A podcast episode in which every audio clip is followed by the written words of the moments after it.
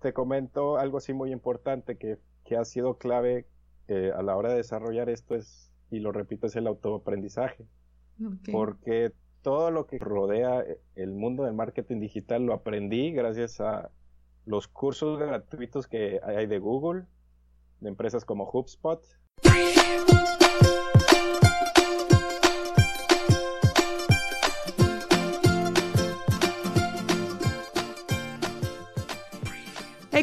Aprendiz es el podcast sobre educación no tradicional para tu crecimiento personal. Experto Aprendiz son herramientas e inspiración para tomar el control de tu educación y dirigirte a lograr tus sueños. Exploraremos los caminos no tradicionales con los que puedes educarte para lograr tus metas y llamado de vida. Porque aprender es una aventura que dura toda la vida, lo mejor es estar bien equipado.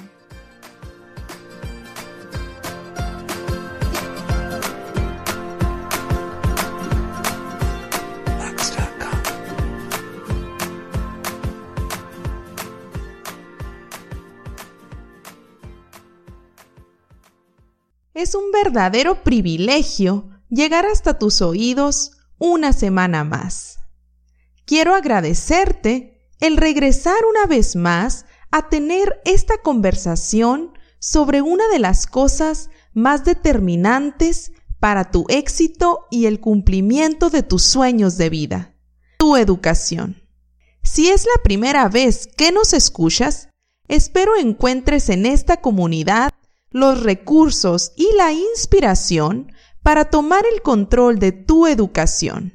Y si ya llevas tiempo creciendo con nosotros, te felicito por continuar invirtiendo tu tiempo en educarte escuchando el podcast.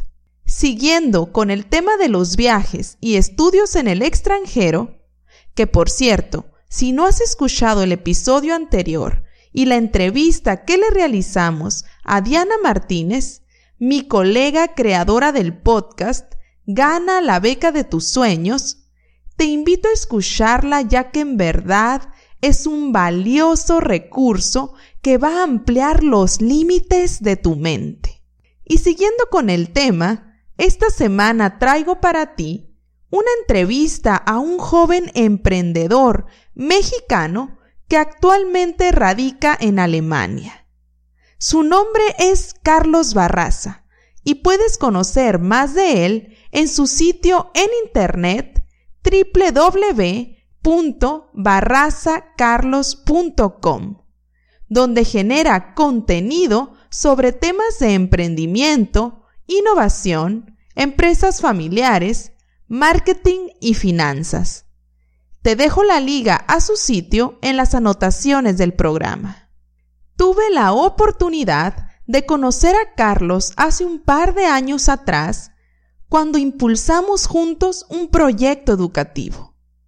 Tiempo después, Carlos se mudó a estudiar Alemania y hoy nos contactamos con él para aprender de sus experiencias y aprendizajes haciendo una vida y tratando de crecer profesionalmente fuera de Latinoamérica. En este episodio vamos a aprender qué influencia tiene en la vida de una persona el ser el hijo menor de una familia de emprendedores. ¿Qué nos enseña una experiencia de voluntariado internacional? ¿Cómo el aprendizaje autodidacta puede ser tu mejor carta para una oportunidad laboral. Cómo el desarrollar un proyecto personal es el mejor currículum que puedes crear. ¿Qué requisitos necesitas cubrir para estudiar en Alemania? ¿Qué retos necesitas superar ante la barrera del idioma en un país extranjero? La verdad sobre el mito de que los alemanes son personas rígidas te dejo con mi invitado de hoy, Carlos Barraza. Disfruta la entrevista y sobre todo extrae aprendizajes de vida.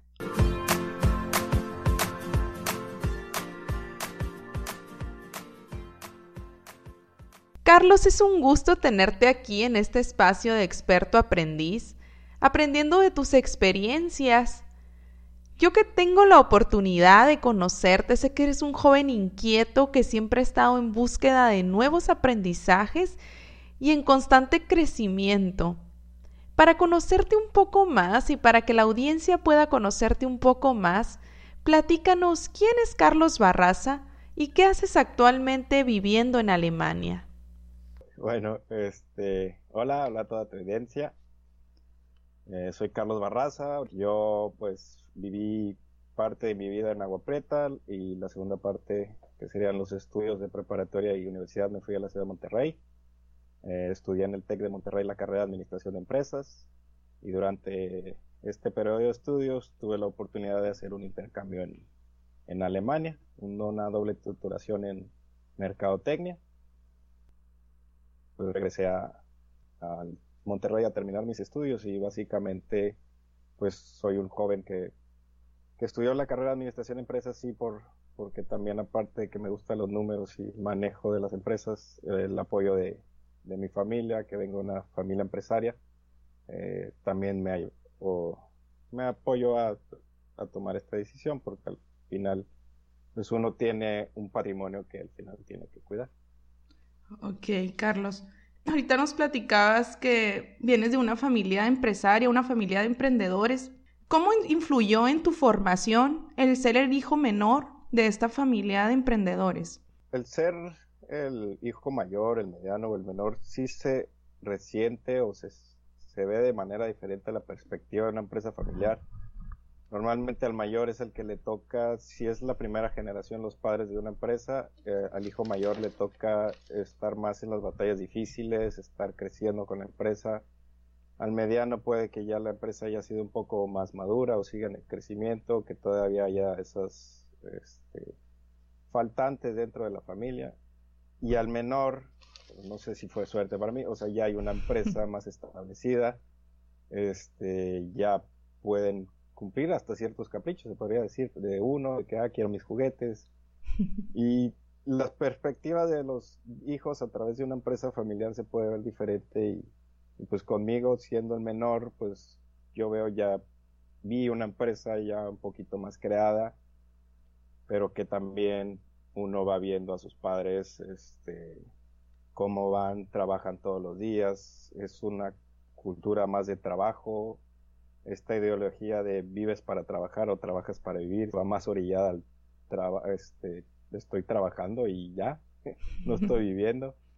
Eh, entonces son cosas que se te permean, ves cosas que te gustan, ves cosas que no, uno va tomando, pues va creciendo un poquito más centrado. A mí me, en mi familia me toman más como el centrado, mis hermanos un poquito más los rebeldes, los perros son los creativos.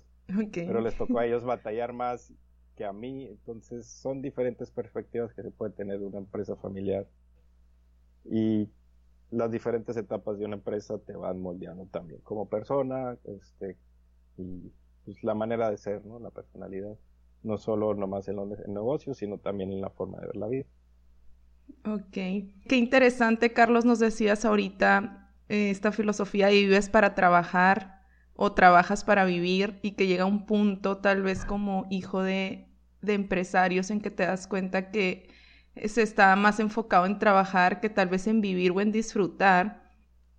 Y tal vez eh, esto se ha reflejado un poco en tu espíritu aventurero, porque sabemos que has tenido la oportunidad de vivir en varios países, ¿no? ¿A qué retos te has enfrentado al llegar a estos nuevos lugares a hacer una vida y cómo los has solucionado, Carlos? Sí, He tenido, pues las experiencias han sido en Alemania, como lo comenté, otras fue en Brasil y esta tercera vez ahorita estoy actualmente viviendo otra vez en Alemania. Eh, la primera vez creo que es todo el primer shock cultural, no saber a uno a lo que se atiene, eh, alemán, este, mi, mi idioma era mucho, muy limitado. Había estudiado por un año, pero luego cuando llegas aquí te das cuenta que no, no es suficiente. uno se defiende con el inglés, con, la misma sociedad. Pero pues también al venir a una universidad donde pues hay cierto apapacho, cierto acobijamiento de pues, de los estudiantes, se te va facilitando el camino y no es como venirte solo a la guerra. Entonces vas conociendo gente, vas aprendiendo de nuevas culturas, vas aprendiendo a tolerar. Este, vivir creo que fuera de tu país por cierto tiempo te da esa mentalidad de que no todos tenemos que ser iguales y que no todo tiene que ser de una cierta manera. Se puede tomar lo mejor este, de cada quien y tratar de dejarlo las malas costumbres fuera. Entonces se va haciendo una mezcla y en este primer año en Alemania me tocó conocer gente de Indonesia, más, conocer más gente de Sudamérica que son muy parecidos a nosotros, a los mexicanos. este, por, eh, por, supuesto muchos europeos, pero inclusive dentro de aquí Europa no puedes catalogar a un francés con la misma cultura de los alemanes o con ya sea otro país europeo como los españoles o los italianos. Entonces, las diferentes culturas te van moldeando y qué es lo que me gustó de haber convivido con un alemán o con un francés. Y toda esa primera experiencia fue para como que el primer año de aprendizaje este, fuera de un entorno de, pues no de confort, pero vivir en México, hablar tu idioma, este, saber conocer las calles, cómo te puedes ir, este, ya sea en carro, en autobús, y tener que aprender cómo te puedes mover aquí, qué puedes comprar en el supermercado, aquí no va a haber tortillas. Todos esos primeros shocks de la alimentación, del estilo de vida, y es adaptarse, ¿no? Y en Brasil, que fue una estancia totalmente corta, este, fueron seis semanas, este, ya lleva uno esa experiencia de tratar con otras personas y ya hay un poquito más de empatía, entonces se te hace más fácil una relación y vivir este, en otros, pues en otros ambientes fuera del país. Tocando el tema que nos dices que, que estuviste seis semanas en Brasil, sabemos que estuviste haciendo una experiencia de voluntariado. Platícale a la audiencia qué te enseña esta experiencia de voluntariado en Brasil. Eh, yo a Brasil me fui con una organización que se llama IESEC. IESEC es una organización juvenil mundial. Eh, pues el enfoque es darle esta movilidad a jóvenes este, que tengan esa experiencia internacional o que inclusive en sus mismas ciudades tengan esa experiencia internacional cuando abrigan a, intercambistas. Yo em, apliqué, se hace una sesión de entrenamientos, de coacheos, este, y te, te van guiando para que igual esta experiencia que tengas fuera no sea tan este, impactante o que sea menor el shock cultural. Yo en Brasil, eh, el programa que apliqué fue el apoyo a una ONG que apoyaba esta misma a una eh, un orfanato.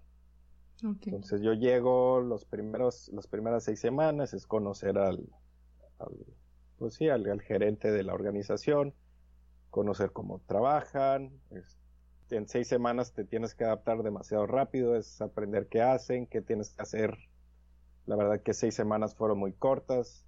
El, periodo de visitas también fue a, la, al orfanato, fueron unas, unas cuantas unos cuantos días, ya que también eh, fui en diciembre, entonces las fechas eh, no se acoplaban muy bien, pues por las vacaciones de, Navidad y, y, de Año Nuevo.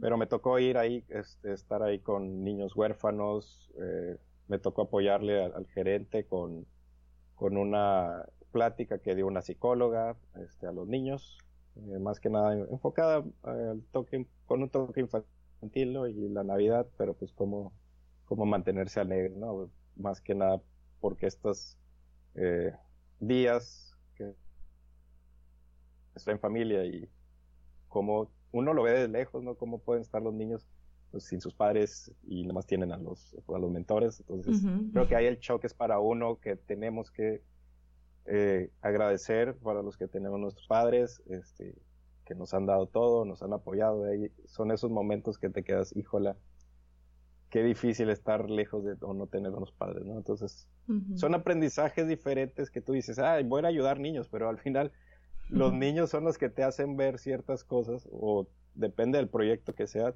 te van a te van aprendiendo y no porque sean nada más niños brasileños, o sea, también niños de cualquier país, ya sea México, eh, Sudamérica o cualquier otra parte del mundo, toda acción social te va a dejar un aprendizaje más en ti que la actividad que estás realizando, yo lo creo. Lo digo lo mismo, o sea, yo iba a ayudar a una organización, pero estoy aprendiendo que tal vez como persona tengo que valorar a mis padres. Sabemos que hay otra etapa de tu vida ya después de que terminas tu formación profesional, que fue tu experiencia como emprendedor desarrollando el crecimiento de los negocios familiares. ¿Qué aprendizajes te deja, Carlos, esta experiencia de, en emprendimiento? Bueno, eh, yo al terminar mis estudios me regresé a Agua Prieta eh, con el propósito de, ayudar a, mi mamá, que es la que estaba encargada ya totalmente del, negocio. Eh, yo tenía la opción ya sea de buscar un trabajo ahí en Monterrey o regresar y cumplir más que nada con esta parte de, de retribución también a lo que es que fue el esfuerzo de mi mamá de darme una carrera. Aquí sí se aplica un poquito más lo que se ve un poquito de los estudios durante la carrera de, ah, aquí están las finanzas, un poquito de presupuestos.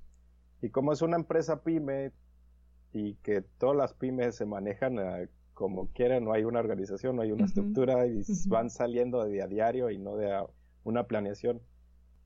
Se tuvo que empezar a ayudar, estar eh, trabajando, meterse en la rutina del trabajo y ver cómo se iba pudiendo ayudar poquito a poco. El emprendimiento tal cual este, no se dio, yo no me considero tal cual el emprendedor porque aquí en esta empresa ya está ya estaba, pues ya tiene los 30, 35 años corriendo, pero sí me consideré como un gestor del desarrollo de, para que mejorara la empresa. Y las actividades que fui realizando fue la creación de una nueva sucursal, que empezaran a generar un poquito más de ventas, ya que estuvo complicado eh, la etapa en la que se encontraba el negocio. Y fue retomar ese apoyo o, ese impulso que necesitaba la, la empresa para que fuera creciendo cada vez más o se mantuviera creciendo y, no con, tanto con estos problemas. Pero por otra parte, este, yo también sentía que quería hacer algo más, no nomás estar aquí con la empresa. Entonces, por mi cuenta, yo me puse a investigar de los blogs este, y a ver cómo hacer este, más de mercadotecnia digital que fue algo que siempre he hecho cursos separados de, la, de, la, de mis estudios, cursos en Photoshop, en Premiere, en diseño. Y ha sido más como, como un hobby que me ha llevado a aprender y a seguir aprendiendo por mi propia cuenta, un aprendizaje, algo autodidáctico.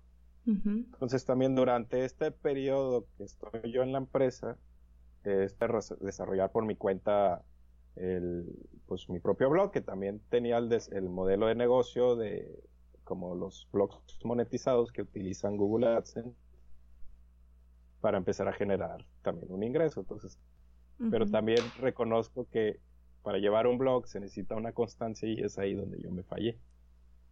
Pero te comento algo así muy importante que, que ha sido clave eh, a la hora de desarrollar esto es, y lo repito, es el autoaprendizaje. Porque todo lo que genera, este, lo, que rodea el mundo del marketing digital lo aprendí gracias a los cursos gratuitos que hay de Google, de empresas como HubSpot, este, es una empresa de CRM, eh, o también creo que Facebook ya tiene, se llama Facebook Blueprints, eh, tienen sus propias bases eh, de aprendizaje que son gratuitas, cualquiera que quiera meterse en el mundo de marketing digital lo puede hacer fácilmente, pero pues, falta esa voluntad y se tiene que estar metiendo para aprender, oye, ¿cómo le hago esto? ¿Cómo hago así? Y, la verdad que el conocimiento ya está en línea, nada más hay que buscarlo y aprenderlo, porque yo al final si me dices hace 10 años, oye Carlos, ¿sabes cómo poner un blog? ¿Qué, qué dominio? ¿Qué servidores? Este, hace 10 años no, pero con el tiempo creo que he ido avanzando. ¿Qué oportunidades, Carlos, te abre en Alemania el que tú hayas cursado estos cursos de forma autodidacta? Pues mira, te comento que gracias a todo esto fui realizando en estos dos años de mi estancia en, la empresa familiar, como te digo, un hobby, eh, yo al venir aquí por segunda vez a Alemania, eh, apliqué una maestría, la maestría en negocios internacionales, eh, pero pues como no me vine con beca, yo sí me vine con mis recursos propios, pero hay que comer y hay que sacarle para los gastos, empecé a, buscar trabajo. Y, y, la verdad es que mi alemán todavía es muy limitado para decir, ah, tengo las puertas bien abiertas en cualquier parte y no va a ser ningún problema conseguir un trabajo que me ayude pues, a sostenerme aquí. Entonces mis opciones se limitan a trabajos que sean en inglés. Okay. Y dije, bueno, pues hay que empezar a buscar lo que sea y para, pues, para empezar a sacar gastos. Entonces empiezo a buscar y uno, lo, lo primero es servicios, ¿no? Y empezar a meserear, pero luego te entra el miedo de, híjola, pero tengo que atender a los clientes en alemán y si no me, si no les entiendo cosas así. Entonces también te entra el, el miedo para hacer, este, pues que son trabajos que son bien remunerados y, pero uno con ese miedo no los hace porque se siente limitado con el idioma. Entonces yo en mi búsqueda eh, en el portal de la universidad encontré justo una vacante que decía desarrollo, pues marketing de contenidos y social media. Puse a leer la descripción y decía, personas, buscamos a alguien que tenga un poco de experiencia con WordPress, eh, que conozca de Photoshop, InDesign, Premiere, eh, y pues sí, así en general la descripción, ¿no? Y que, eh, esté estudiando, pues una era una posición de estudiante. Y en idiomas, ahí sí decía inglés y alemán. Bueno, dije, me animé, escribí mi carta eh, de motivación, se las envié y justo a las dos semanas, eh, ella es, pues, las que ahora son mis jefas, me envían un correo me dicen, estamos revisando tus papeles, te vamos a, contactar en unos siguientes días. Y sí, a los días eh, me llaman, me citan, me hablan en alemán, todavía recuerdo el día, estaba ahí con unos amigos comiendo, me hablan, la verdad entendí muy poco cuando me estaba llamando, hablando por teléfono. Solo le contesté en, alemán que si me podía enviar la información por correo. Y, y, sí, ya me, me enviaron la, fecha de, la entrevista. Llega el día de la entrevista, voy. Yo no sabía si iba a ser en inglés o en alemán, pero yo estaba aventado, no sabía ni dónde quedaba la empresa. Este, pues ahí uno busca en Google cómo llegar eh, pues ya formal, este, yo me acuerdo que iba, este, sí, de pantalón como en México, pantalón, saco bien vestido, llego a la empresa, es, la verdad, la empresa es un monstruo, era un edificio enorme, y pues uno no sabe, llega a recepción, le hablan dale, con mi alemán limitado, le digo, tengo una entrevista, y dice, ah, Carlos, sí, te, ya ahorita te esperan, pásale aquí, y bueno, y pues esperando la entrevista llegan las que son mis jefas con un atuendo un poquito más relajado. Eh, pues, te ves otra cultura de trabajo y pues uno bien formal y llegas así como que, ¿y ahora qué digo? ya me saludan y, e, y, ellas muy amablemente me dicen, ¿quieres que sea la entrevista en inglés o en alemán? Y yo dije, no, pues, muchas gracias en inglés. Mi, no estoy todavía totalmente confiado para mantener este, una plática en alemán. Y se dio en la plática, en la entrevista, oye Carlos, tu blog nos interesó, este, cuánto tiempo llevas haciéndolo, qué experiencia tienes en redes, eh, qué has aprendido. Y tal cual les comenté que todo ha sido autodidacta, que lo fui aprendiendo por mi cuenta, eh, que sí, la experiencia que llevé en WordPress, en técnicas de optimización de buscadores, todo lo que me fue llevando al mismo blog a aprender por mi propia cuenta, son habilidades que me dieron ese trabajo porque les gustaron de mi perfil, les gustó eso a, los que son mis jefas. Me, dijeron, ah, muy bien, este, pues si pudieras empezar ahorita, pues por nosotras perfecto, porque necesitamos mucha mano este, que nos ayude. Y, pero pues por trámites me tuve que esperar un mes. Y sí, o sea, sí se me abrió la puerta eh, para empezar porque les gustó el perfil, no solo el académico, que la verdad, eh, pues sí, ya tenía pues, dos títulos, este, el alemán y el, el, TEC de Monterrey, pero les gustó creo que más este proyecto personal porque son las habilidades que ellos requerían, requerían habilidades de WordPress, habilidades, pues no, no soy diseñador, Eh, pero sí, sí, conozco un poco, no soy tan malo en eso. este, y, pero también necesitaban como que un todólogo y justo encajé en ese perfil que ellos necesitaban. Ah. Y aparte, pues es una, es una posición de estudiante, cubrí la vacante, pero justo a lo largo, ya estoy por cumplir un año ahora en, el primero de marzo, y ha sido un año de trabajo que me ha dado frutos que con el tiempo el jefe de mercadotecnia de Francia y ahora recientemente el, jefe de mercadotecnia de, de, Suiza me han felicitado por los trabajos que les he realizado. Entonces, uno, uno hace su trabajo diciendo, lo estoy haciendo bien, como creo que debe ser, como las cosas se pueden mejorar. Que al tiempo la gente, pues ya hasta ahorita ya se van dando cuenta de mi trabajo y te van felicitando, que es lo que dices, wow, wow yo solo estoy haciendo mi trabajo. Eh, que ahorita ya mi jefa me dice, que ya me preguntó si me quería quedar, entonces ahí está la posibilidad también de mantenerme en la empresa, ya no como estudiante, sino con una posición de trabajo fijo. Wow, Carlos, qué interesante lo que nos comentas, cómo ese tiempo que tú dedicaste a formarte de forma autodidacta te lleva cuando estás en otro país a abrirte un pues un mundo de posibilidades, ¿no?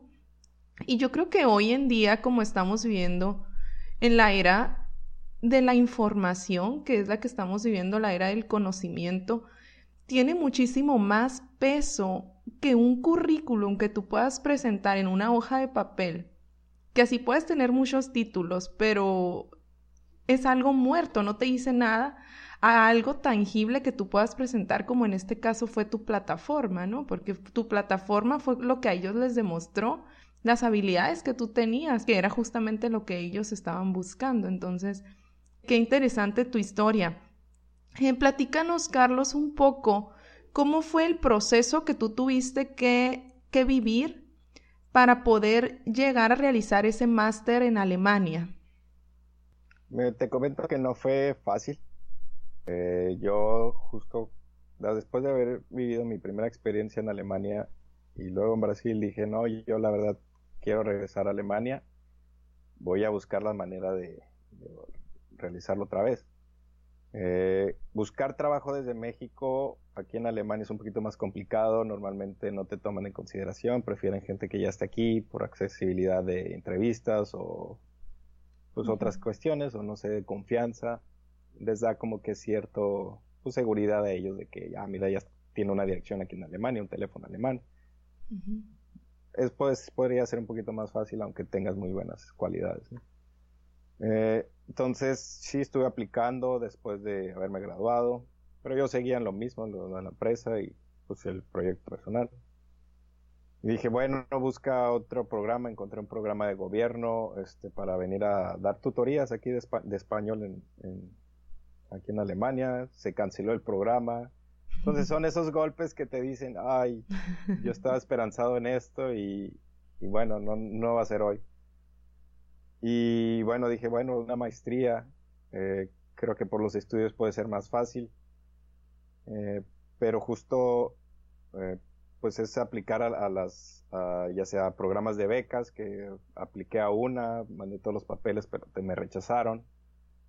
Apliqué a otra universidad, también recibí el rechazo. y, apliqué a la universidad aquí en Heilbronn y dije, aquí va a ser, aquí ya siento que esta va a ser. Ya, ya tenía como a ver, de, tres intentos, este, ya la cuarta, eh, dije, aquí va a ser. Entonces el proceso fue, eh, pues de estos, durante estos dos años, después de graduado, fue juntar los papeles, pues que ya los tenía, o sea, es aplicar el TOEFL, ya lo, la verdad ya lo tenía por haber intentado con otro.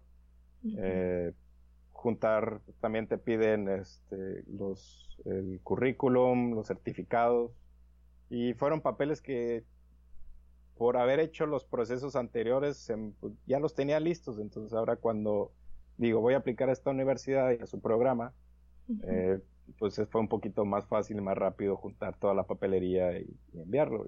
Incluso esta universidad me pedía un sello, un certificado por un notario alemán.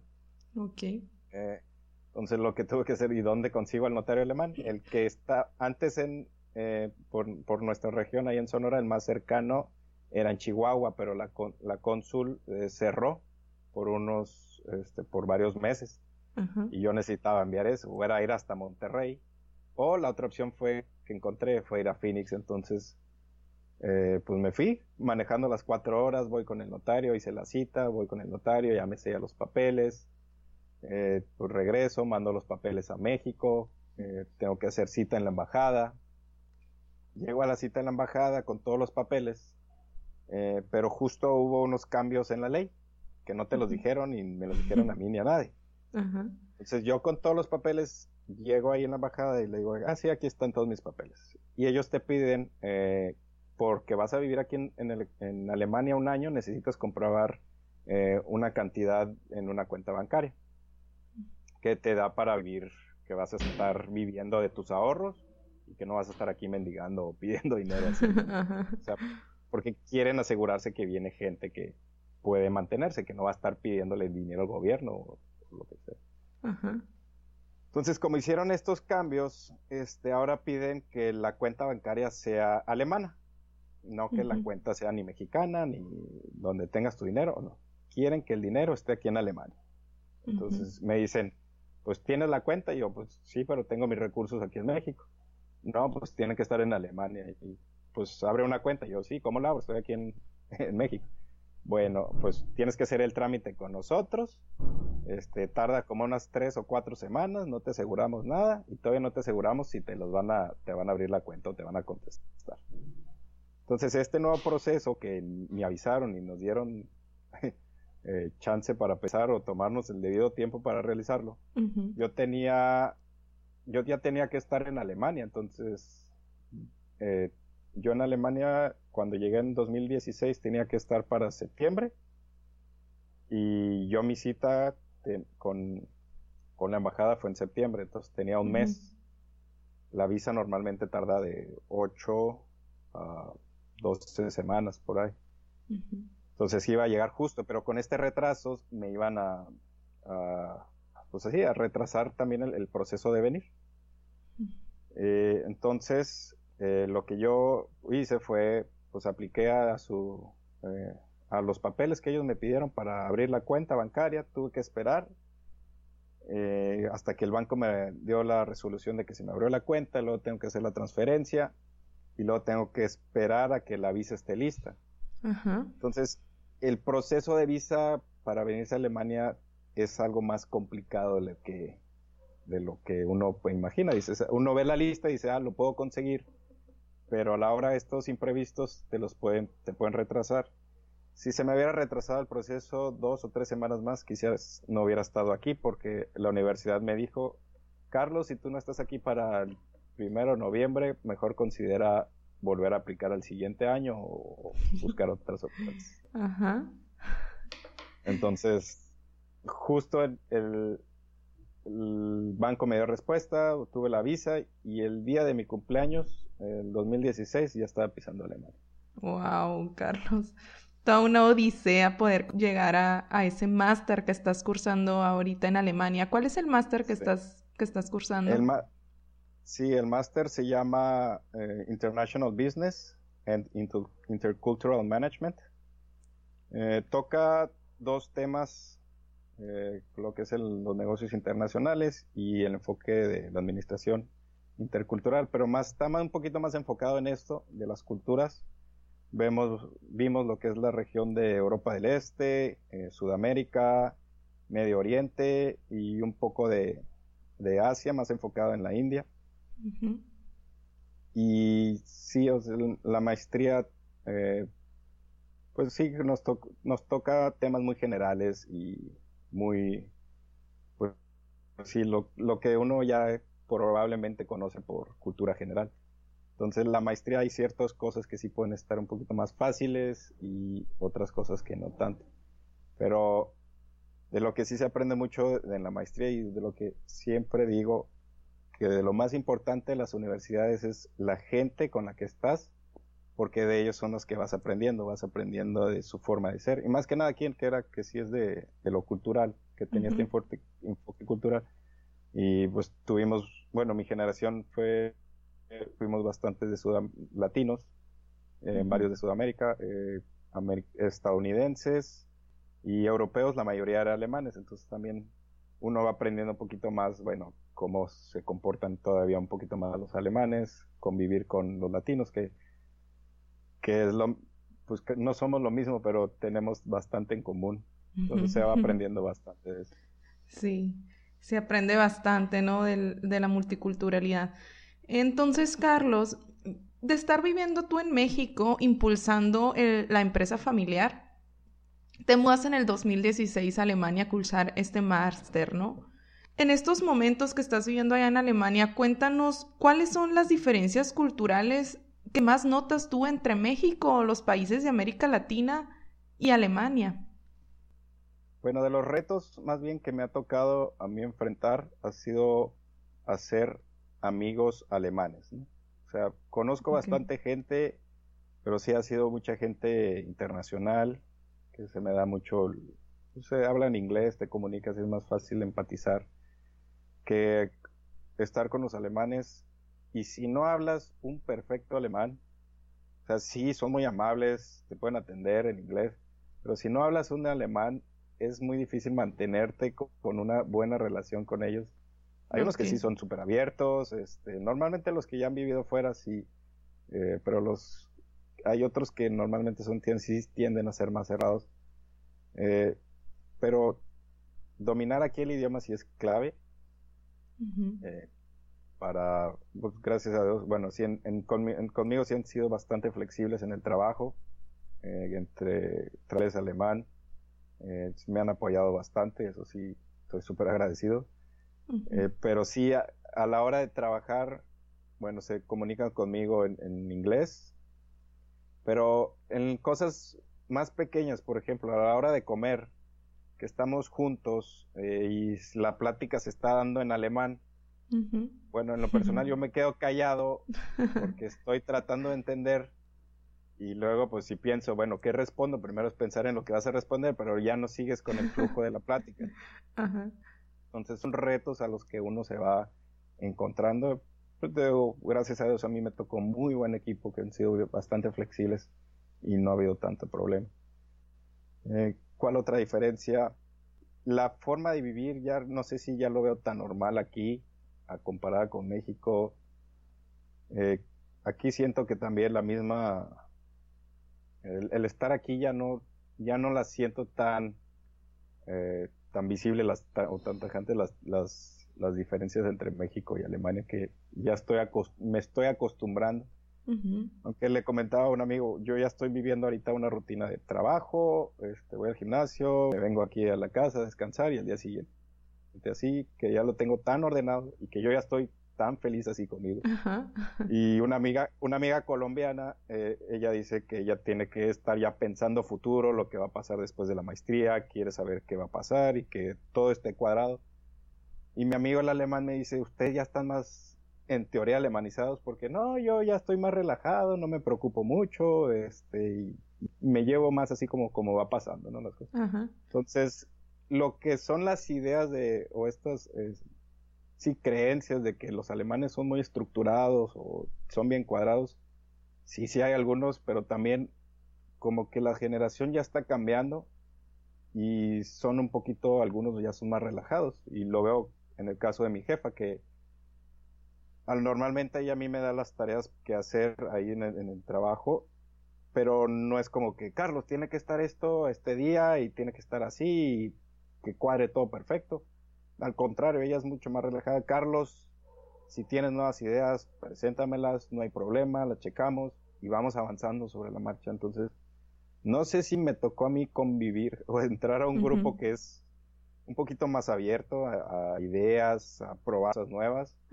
Este, que quizá a lo mejor estoy enfrentándome con, pues, cosas que no son eh, tan cerradas a a otras cosas. Entonces ahí la cultura no, no me ha tocado en, mi entorno, ¿no? Este, no me ha tocado algo que tú digas, wow, esto es muy diferente.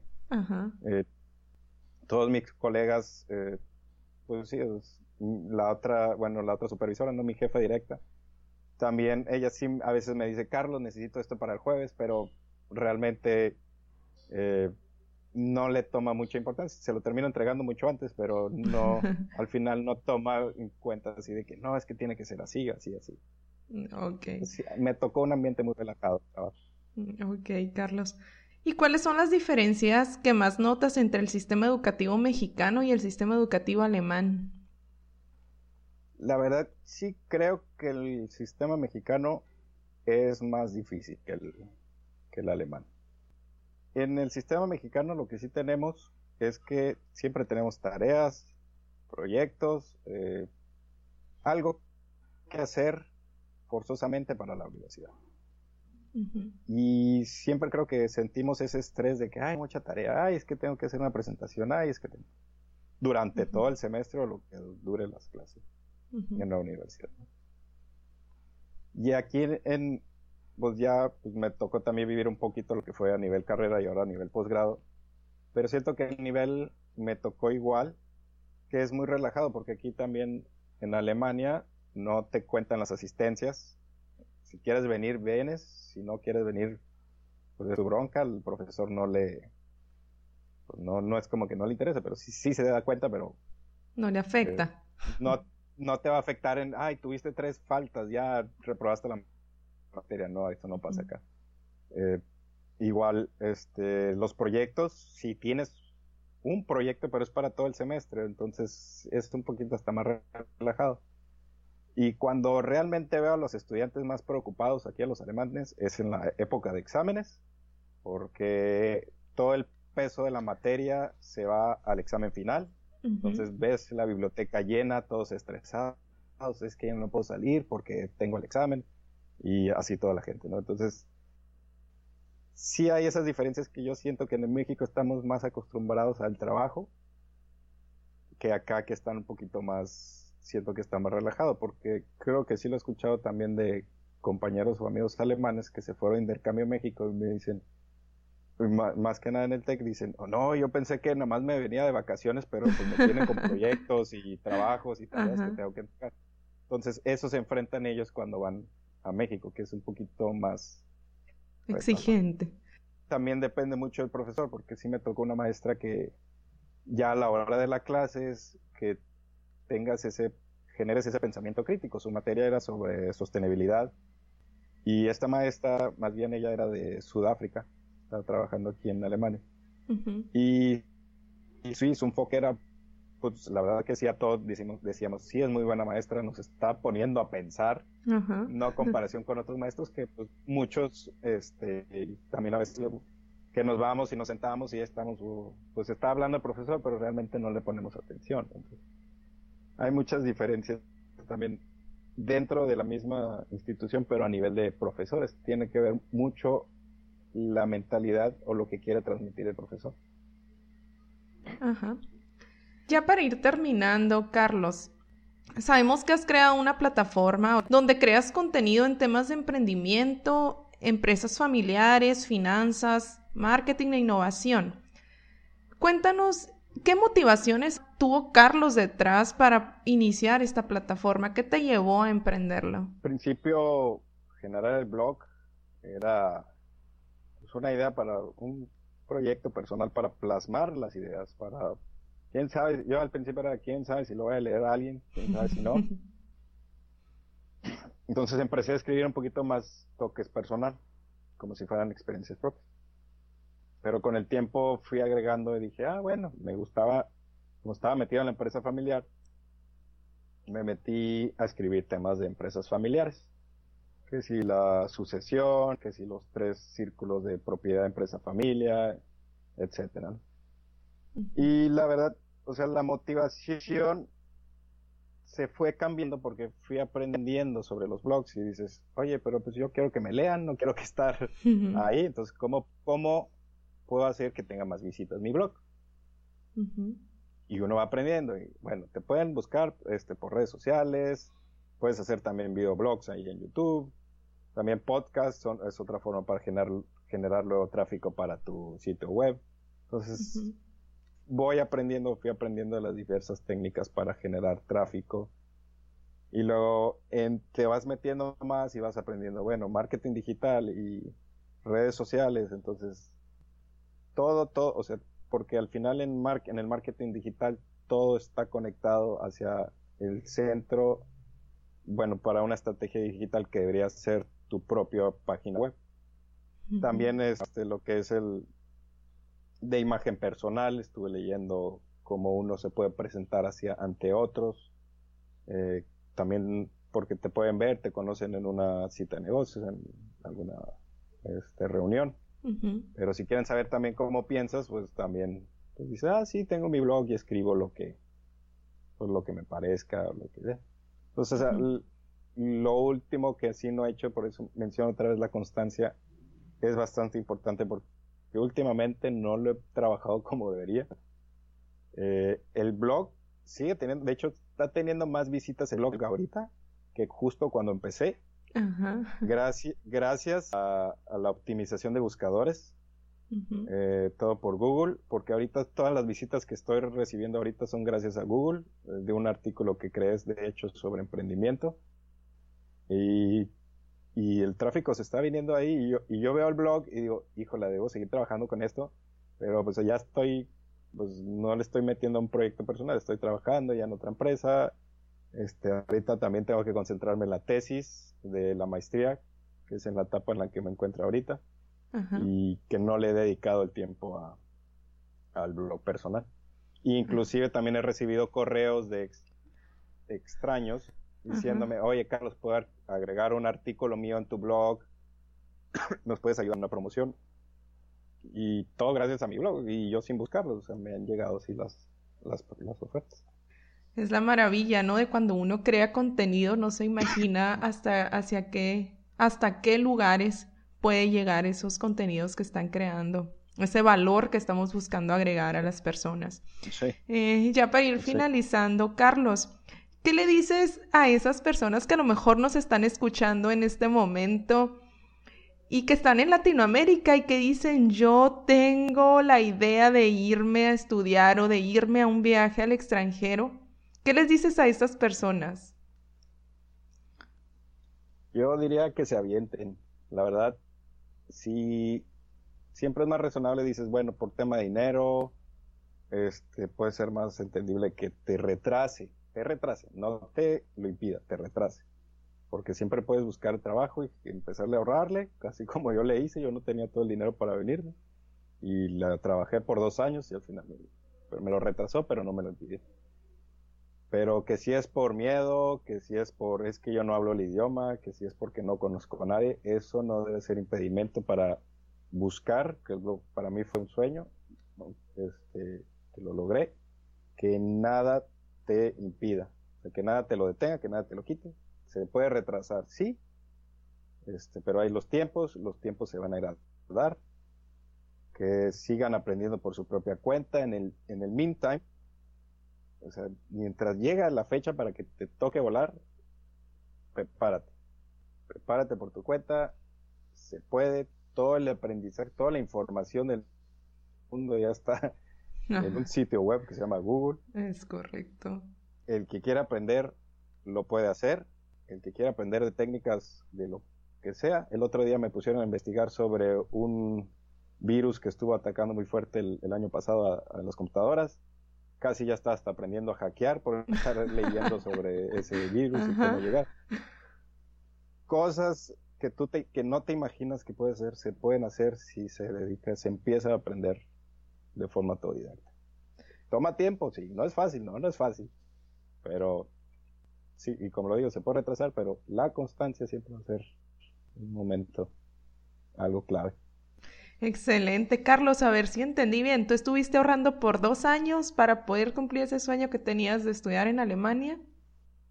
Sí, sí, porque te digo, uno de los eh, requisitos aquí para la visa es tener un monto de una cantidad. Entonces, pues no, no la tenía así para presentar luego, luego. Entonces, uno va ahorrando. Yo iba generando mis ahorros y ya cuando voy a pedir la visa te piden la, este, el estado de cuenta con con el dinero, ya tú lo muestras y ya te dicen, bueno, ahora te pide que mandes el dinero acá a Alemania. pero sí fue uno de los requisitos. Es cuestión de planeación. Planeación, constancia y enfoque, ¿verdad? Por lo que veo. Pues no me queda más que agradecerte tu tiempo, agradecerte las experiencias que nos cuentas. Y pues aquí estamos para servirte en lo que necesites y esperamos que no sea la última vez que te tengamos como invitado en Experto Aprendiz. Bueno, muchas gracias por la entrevista.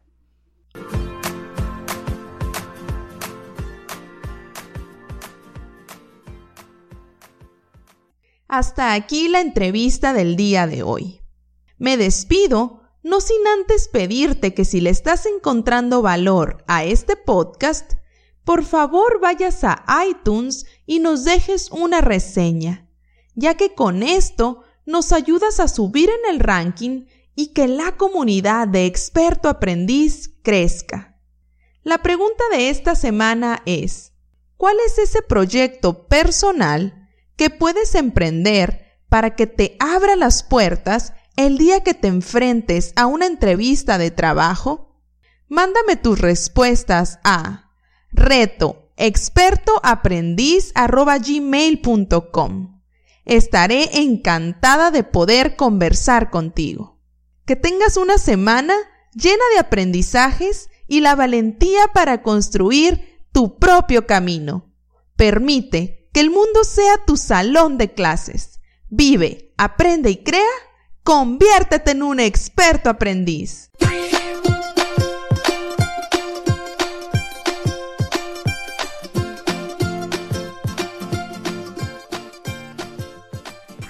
Experto Aprendiz es el podcast sobre educación no tradicional para tu crecimiento personal. Experto Aprendiz son herramientas e inspiración para tomar el control de tu educación y dirigirte a lograr tus sueños exploraremos los caminos no tradicionales con los que puedes educarte para lograr tus metas y llamado de vida. Porque aprender es una aventura que dura toda la vida, lo mejor es estar bien equipado.